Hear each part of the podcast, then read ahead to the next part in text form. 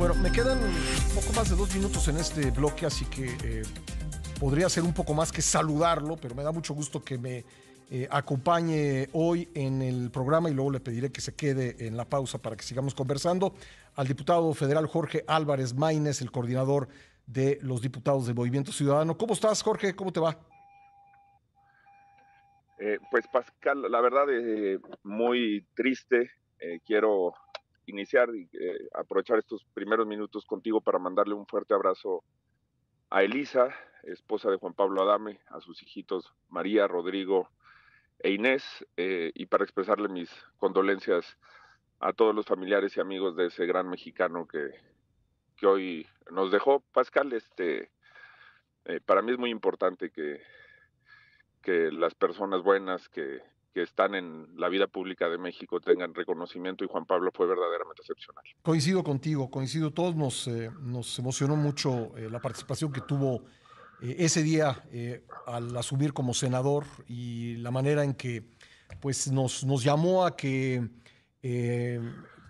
aprovechemos la, vida que tenemos y, la disfrutemos y, la entendamos en todo lo que significa. Oye, pues eh, quería platicar contigo eh, sobre qué viene para Movimiento Ciudadano luego de, que Samuel García eh, pues declinó continuar adelante como candidato presidencial. Tú has sido uno de quienes han sido mencionados como, como posible aspirante presidencial. Ayer dijo el coordinador nacional del Movimiento Ciudadano que la candidatura presidencial no se definirá sino hasta el próximo 20 de enero. Así que si puedes esperarme un par de minutos, de eso hablaremos contigo eh, regresando de la pausa. Claro que sí, Pascal. Gracias, es Jorge Álvarez Maínez. Quédese con nosotros, no le cambie. ¿Cómo para qué? Eh, Jorge, ¿por qué aguardar hasta el 20 de enero para definir la candidatura presidencial de Movimiento Ciudadano? ¿No se está perdiendo un tiempo precioso? No, yo, yo creo que hay un malentendido, Pascal, eh, porque a lo que se refiere Dante Delgado es que las precampañas concluyen eh, justamente un par de días antes y para ese momento, para ese momento tendremos, digamos, definida legalmente una ya una candidatura. Eh, no creo yo que, vayamos necesariamente a esperar ah. todas estas semanas sin hacer nada, pero pero por supuesto eh, creo que hay que mediar entre ese tiempo que no podemos perder, ese impulso en el que nos deja Samuel García en una elección a tercios, competida, eh, eh, con, con, un gran papel que hizo en apenas 10 días de pre-campaña, y también darnos el tiempo que sea necesario para construir acuerdos, este, para hacer mediciones y para tener una evaluación muy responsable de, de cuál es la mejor precandidatura o candidatura que podemos tener, Pascal. Tú estás, eh, digamos, tu, postura es que el candidato podría ser tú. Yo estoy al servicio de un proyecto colectivo, Pascal, eh, esa ha sido siempre mi, convicción.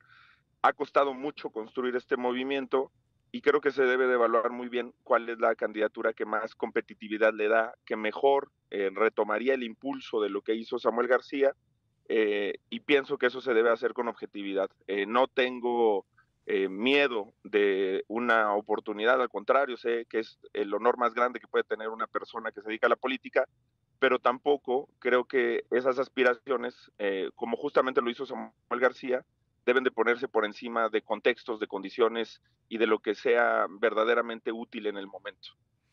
Eh, ¿no, te parece que Movimiento Ciudadano eh, tendría que, hacer un reconocimiento eh, del error que significó dar el portazo en el, Congreso de Nuevo León? ¿No, ¿No perjudica al partido eso?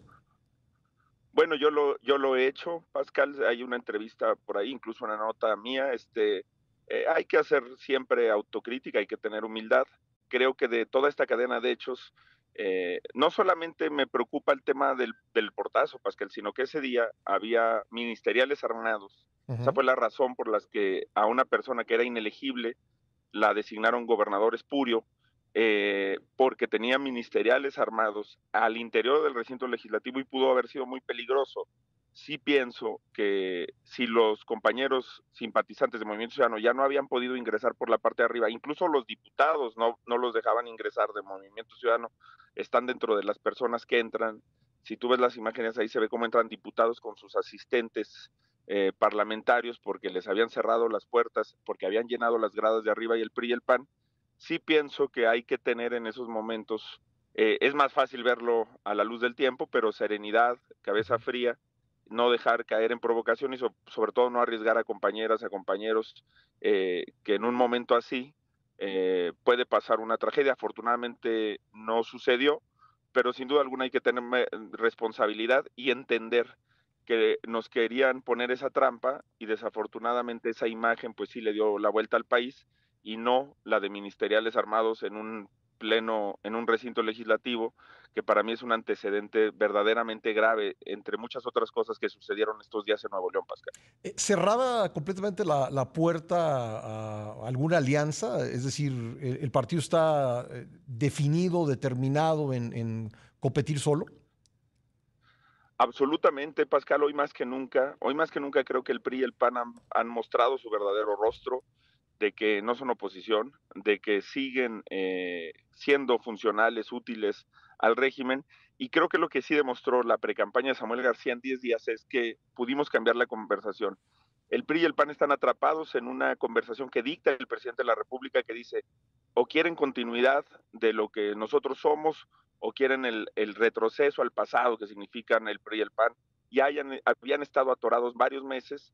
Creo que la conversación de lo nuevo y del futuro que le dio Samuel García la precampaña, la campaña nos dio un momento distinto y eso hay que eh, seguirlo cultivando y, y, seguirlo impulsando, porque yo estoy convencido, hoy sale una encuesta en el país que la trayectoria de competencia que tiene Movimiento Ciudadano va a muy pronto eh, a ser visible, a ser claro que la elección está entre Movimiento Ciudadano y Morena y que la gente puede elegir entre continuidad pero también entre un futuro mejor, con más prosperidad, con otros temas que hoy no están en la agenda, como el medio ambiente, que le importan a nuevas generaciones, y que eso lo puede encarnar Movimiento Ciudadano, siempre y cuando, por supuesto, no se alíe con la vieja política. Me queda apenas un minuto, eh, Jorge, y, me disculpo por eso, pero no quiero dejar de preguntarte por los señalamientos de que Samuel García eh, con su candidatura estaba pues jugando al golpeteo contra solamente contra una de las candidatas que es Xochitl Galvez. ¿Coincides con eso